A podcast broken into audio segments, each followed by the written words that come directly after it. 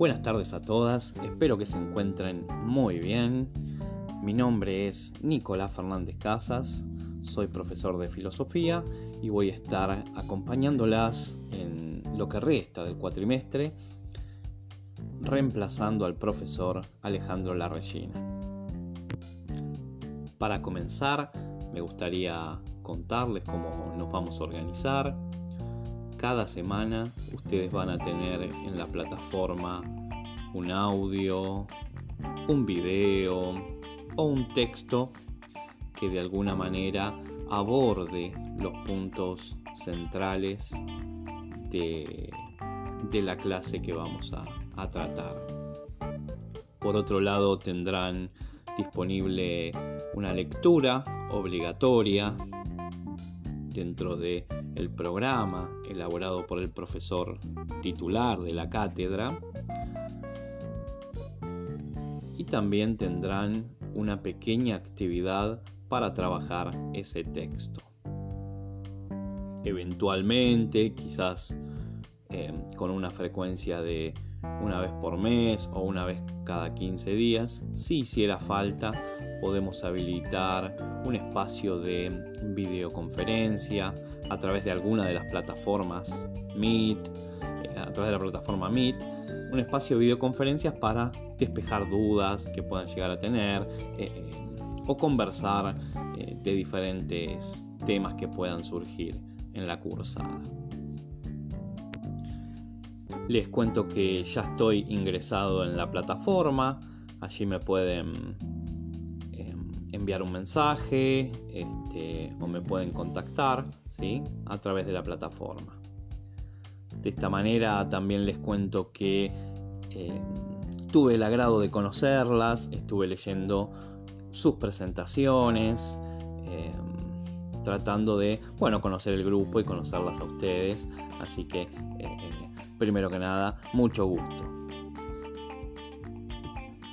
También les cuento que estuve mirando la actividad planteada, la primera actividad y la única eh, planteada por el profesor, que tiene que ver con el trabajo mm, del video Mentira la verdad, esta caracterización de la filosofía realizada por eh, Darío.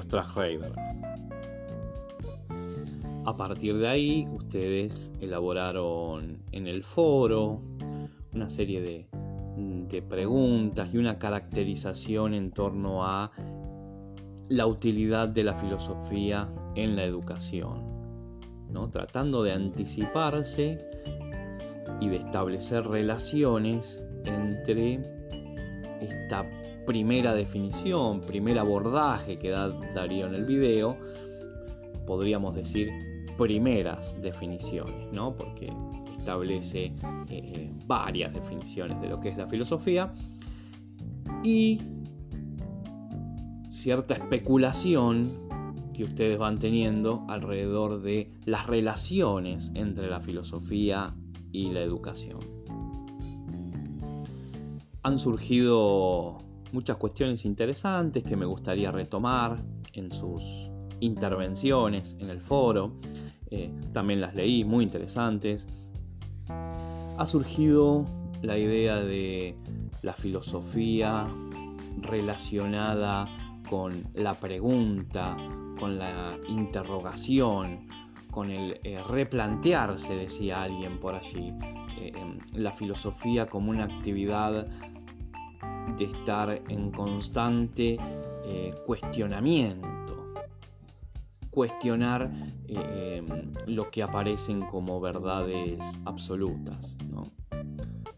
También apareció en sus intervenciones la idea y la necesidad de un fundamento, un fundamento em, racional, no solo para nuestras acciones, sino em, para todo aquello y, específicamente todas aquellas cuestiones que implican nuestra intervención profesional, como profesionales de la educación.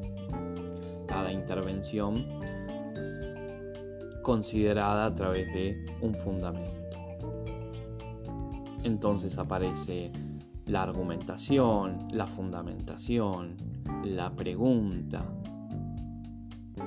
un replantearse, un cuestionar, un indagar la realidad. Mi propuesta para la clase de hoy es que tengamos presente esto que vieron en el video, todas estas cuestiones que ustedes fueron em, pensando en el foro, tengámoslas presente y profundizar un poquito más. Em, la tarea de esta, de esta clase es profundizar un poco más tanto en la definición de qué es la filosofía como en sus orígenes. Ya metiéndonos entonces en la clase de hoy, estos dos conceptos de qué es la filosofía y cuál es su origen, los vamos a abordar a través de el texto de Karl Jaspers que ustedes encontrarán en la plataforma del libro La filosofía desde el punto de vista de la existencia, un libro editado por el Fondo de Cultura Económica.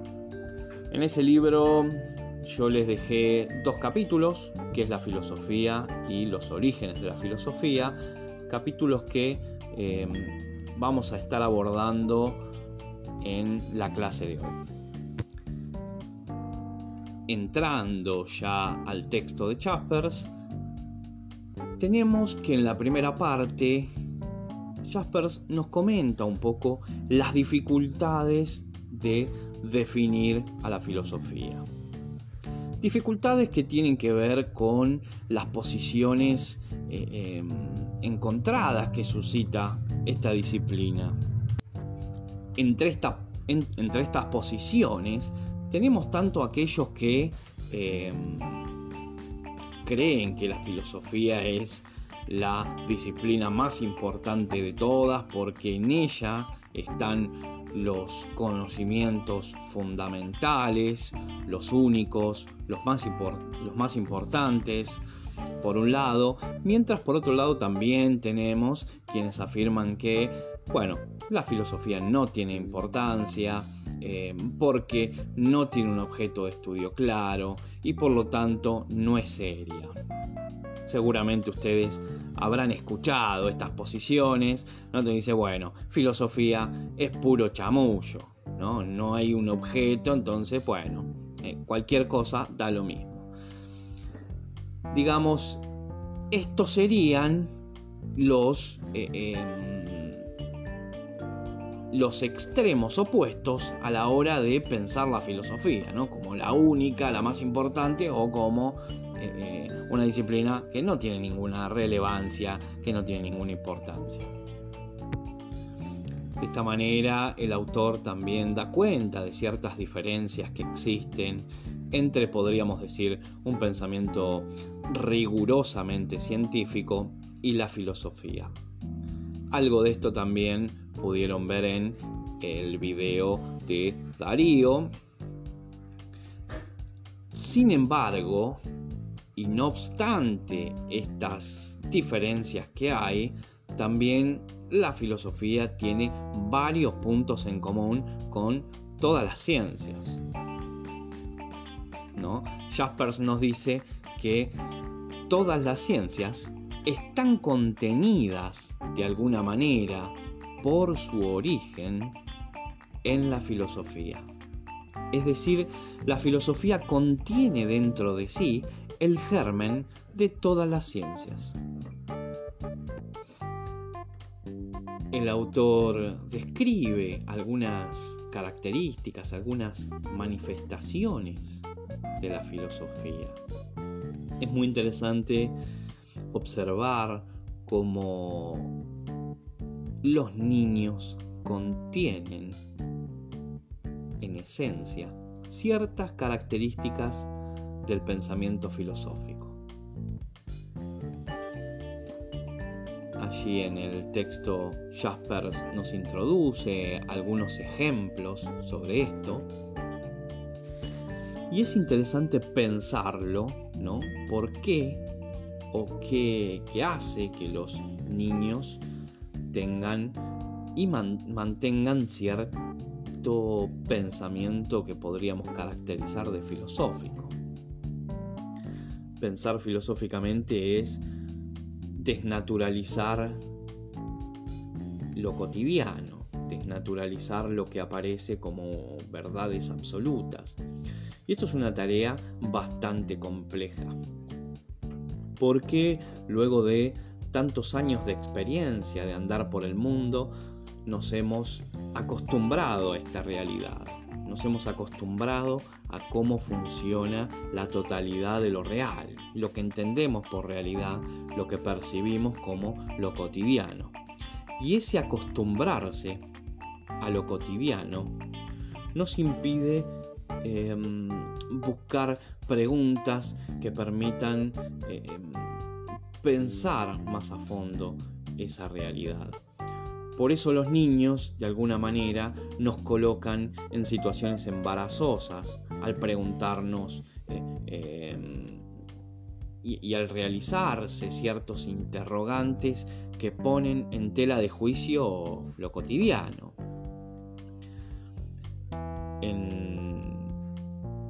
allí encontrarán, por ejemplo, eh, eh, el ejemplo del niño que se pregunta por la infinitud, ¿no? ¿Qué había antes del principio? Le explican que en el principio Dios creó el cielo y la tierra y el niño se pregunta, bueno, ¿y qué había antes de eso?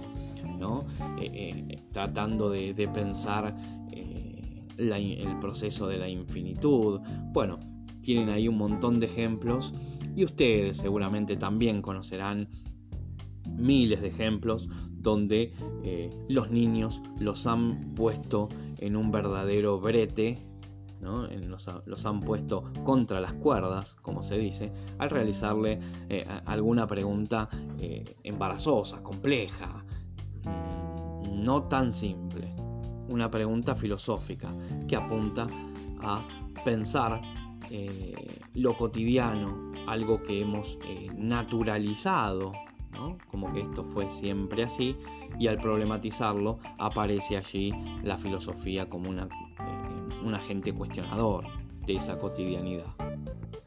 De esta manera, Jaspers nos dice, hacer filosofía implica de alguna manera volverse hacia los ojos de los niños, ¿no? poder observar el mundo con ojos de niños. ¿Qué significa observar el mundo con ojos de niños? Desnaturalizar la realidad, lo cotidiano, las relaciones, ¿sí? las relaciones sociales que, constituyen nuestro mundo. Esto es muy importante, sobre todo en nuestra profesión, porque vamos a ver cómo em, la educación no es un hecho natural, sino social, que em, implica y, reúne una construcción social, es decir, la educación eh, es el producto de una construcción social consciente, es decir, se establecen las bases de la educación, se lleva adelante un plan, lo que entendemos por educación no es natural, aunque lo hemos naturalizado, ¿no? La escuela es así, pero sin embargo es parte de una construcción. Bueno, volver a mirar la escuela como niño implica pensar que eso no es natural, que existen intencionalidades detrás, existen cabezas que la han pensado, existen preguntarse por la escuela, por las relaciones que genera, implica de alguna manera eh, eh, volver a repensarla.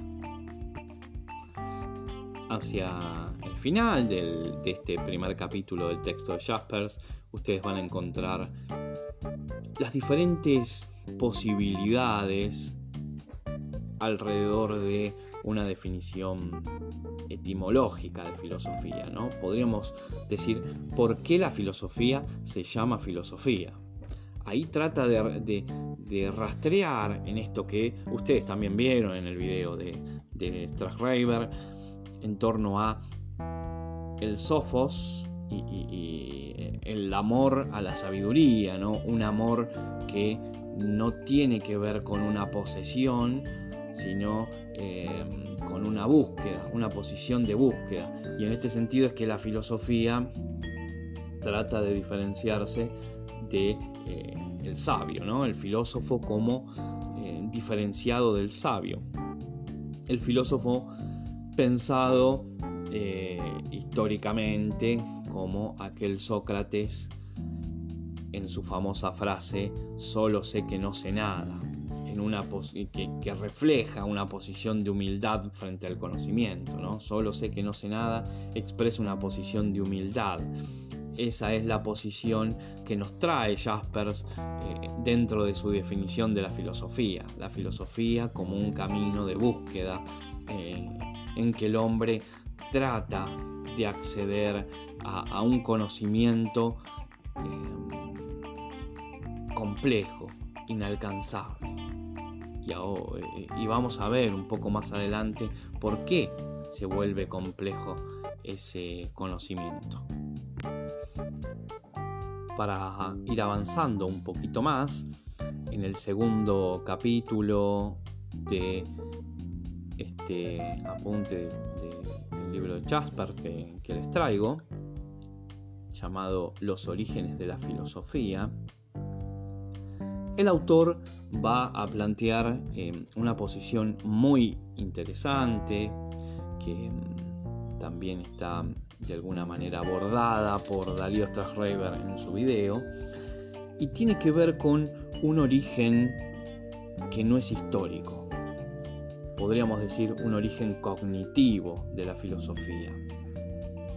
Porque si bien suele situarse al origen histórico de la filosofía como eh, entre el siglo IV y V antes de Cristo, ¿no? Es decir, eh, eh, con la llegada de Sócrates, los sofistas, los filósofos de la naturaleza. Bueno, se suele situar históricamente la Atenas clásica para, como origen de la filosofía. Primero que nada, hay muchas discusiones sobre esto, ¿no? Sobre todo hace algunos años. Dussel y varios filósofos latinoamericanos han cuestionado esta historia europea, ¿sí? occidental, sobre la filosofía y afirman que, bueno, eh, quizá ese sea el origen europeo de la filosofía, problematizando un poco con esta visión. ¿no? La filosofía no, no comienza en el 500 a.C., con, con Sócrates o con con tales de Mileto, sino eh, eh, en China, por ejemplo, eh, la filosofía para la época de Sócrates ya estaba bastante avanzada. Acá en América los indígenas habían construido un sistema de pensamiento que puede entrar dentro de lo que es la filosofía. En la India también había eh, desarrollos eh, interesantes de pensamiento. Bueno, eh, Dussel y los filósofos latinoamericanos tratan de discutir esta idea de que la filosofía haya comenzado en Europa, sino que es mucho más complejo y un poco antiguo.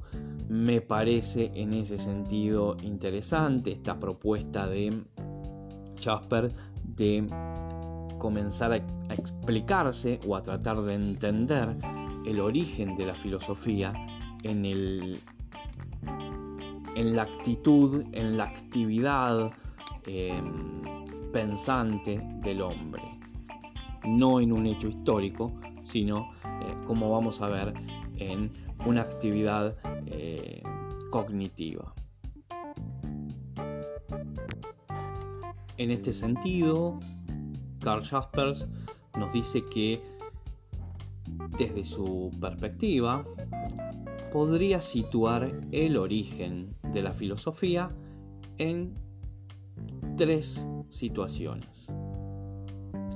El asombro, la duda y las situaciones límites o la conmoción. Dice la conmoción del hombre, que sería las situaciones límites.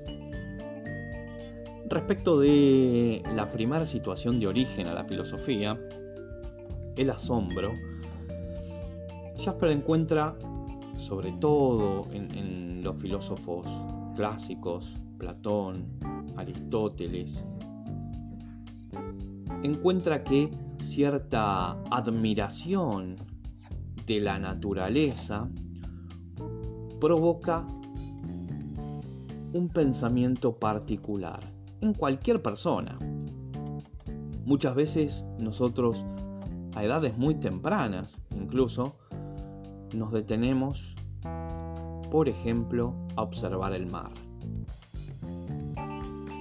Observar el mar parecería una actividad común, sin, mucho, sin mucha profundidad. Sin embargo, hay algo en el mar que nos atrapa, nos envuelve, y junto al movimiento del mar y de las olas empiezan a desprenderse nuestros pensamientos más profundos. Observar el mar no es simplemente observar el mar, sino ir profundizando en un pensamiento, en un tipo de pensamiento cada vez más complejo. Observar el mar es observar su inmensidad, su, finitud o infinitud, tratar de, de comprender qué es eso que nos provoca tal admiración, aquello que no conocemos, de dónde proviene, ¿no? Es decir, por ejemplo, mirar el mar, este asombro por lo natural nos impulsa a un tipo de pensamiento muy particular, que es el pensamiento filosófico. Nos invita a filosofar. Por eso, Jasper sitúa en el asombro un primer origen de la filosofía. Piensen en las montañas, en esa inmensidad, cuando uno se queda admirando la inmensidad de las montañas. Piensen en las cataratas, como hay personas que se paran frente a las cataratas y la emoción es tan grande que lloran, ¿no? Como eh, esta situación invita a pensamientos de todo tipo, pensamientos que no son comunes sino filosóficos.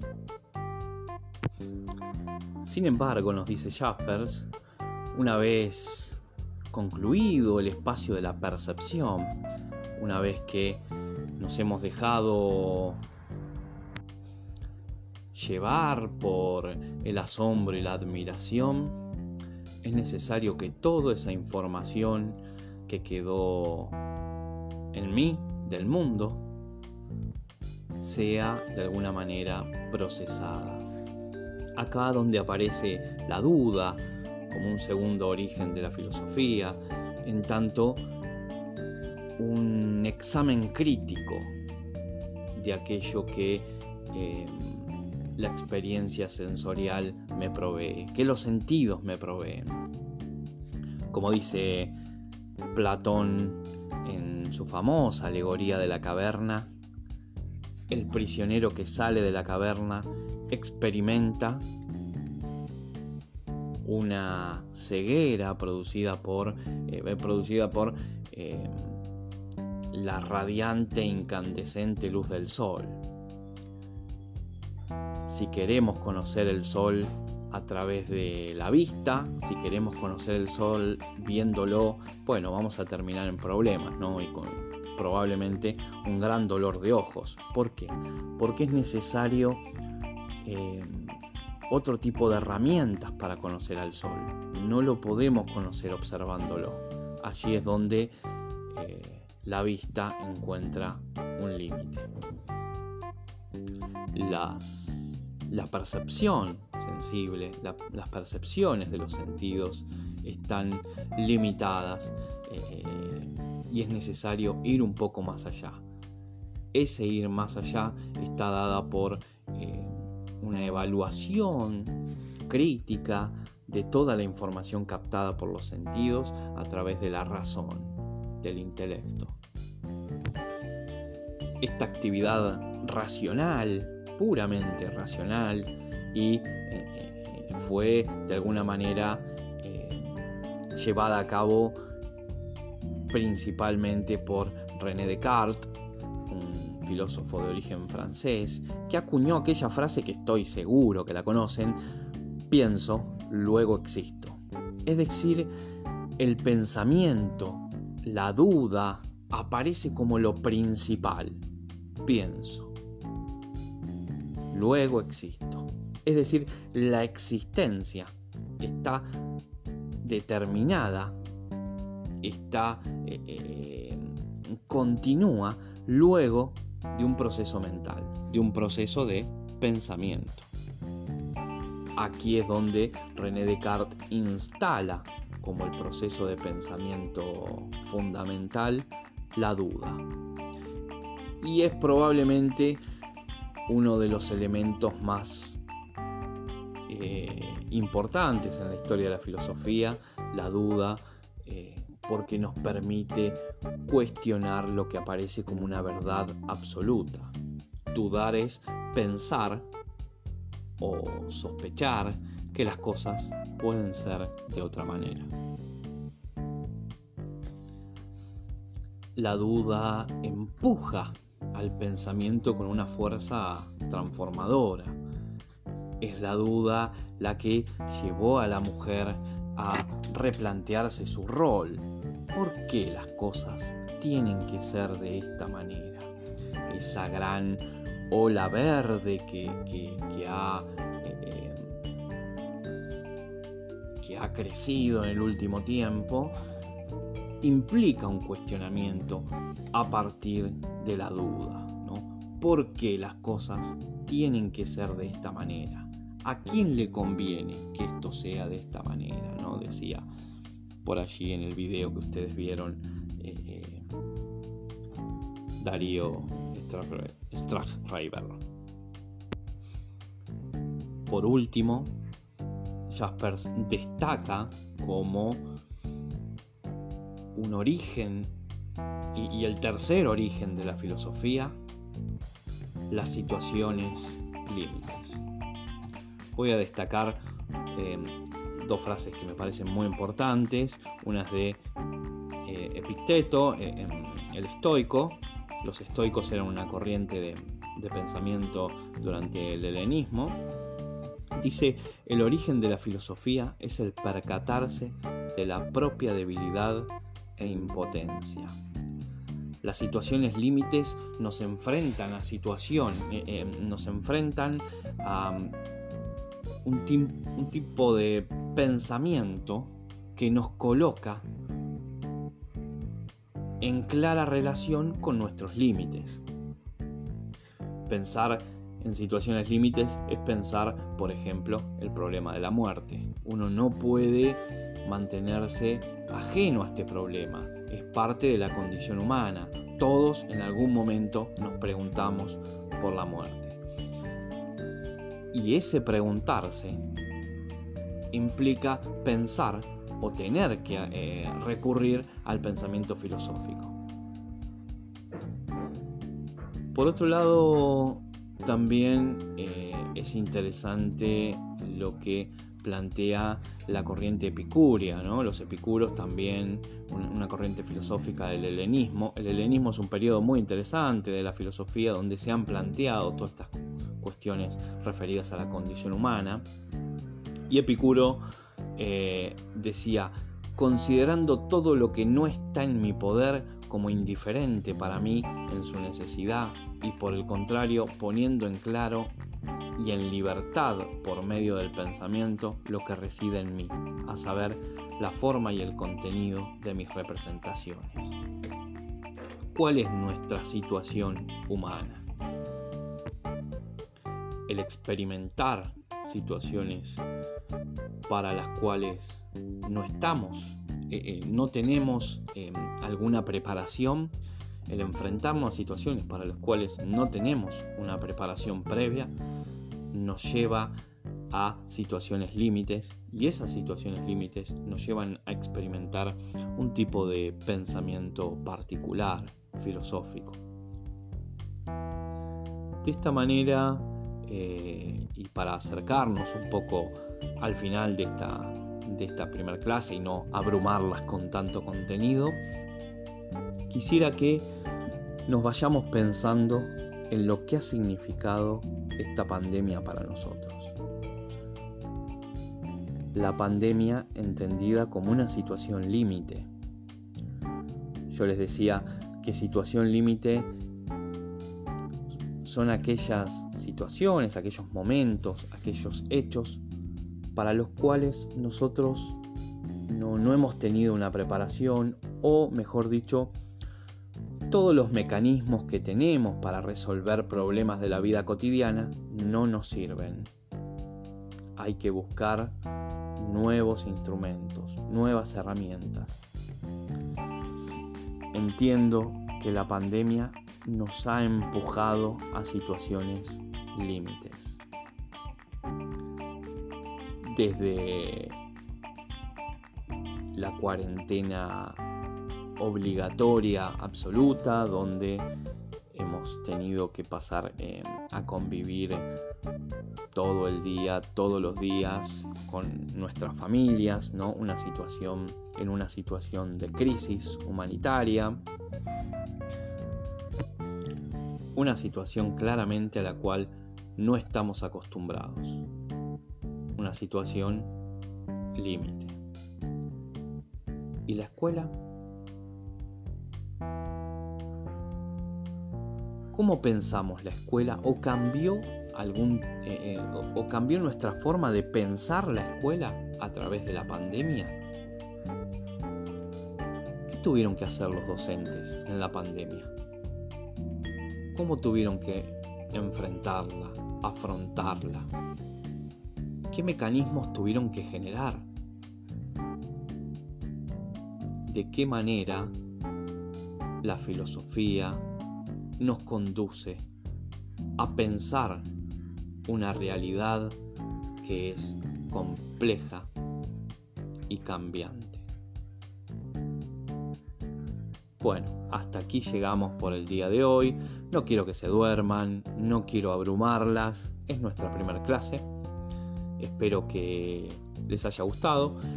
Las invito a partir de estos lineamientos centrales las invito a introducirse a una lectura profunda del texto de, Jaspers. Es un texto muy interesante.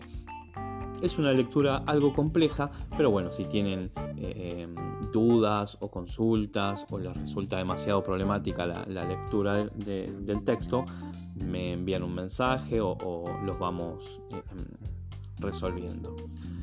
Les voy a dejar una breve actividad para pensar este texto y estos temas y eh, nos reencontramos el próximo viernes.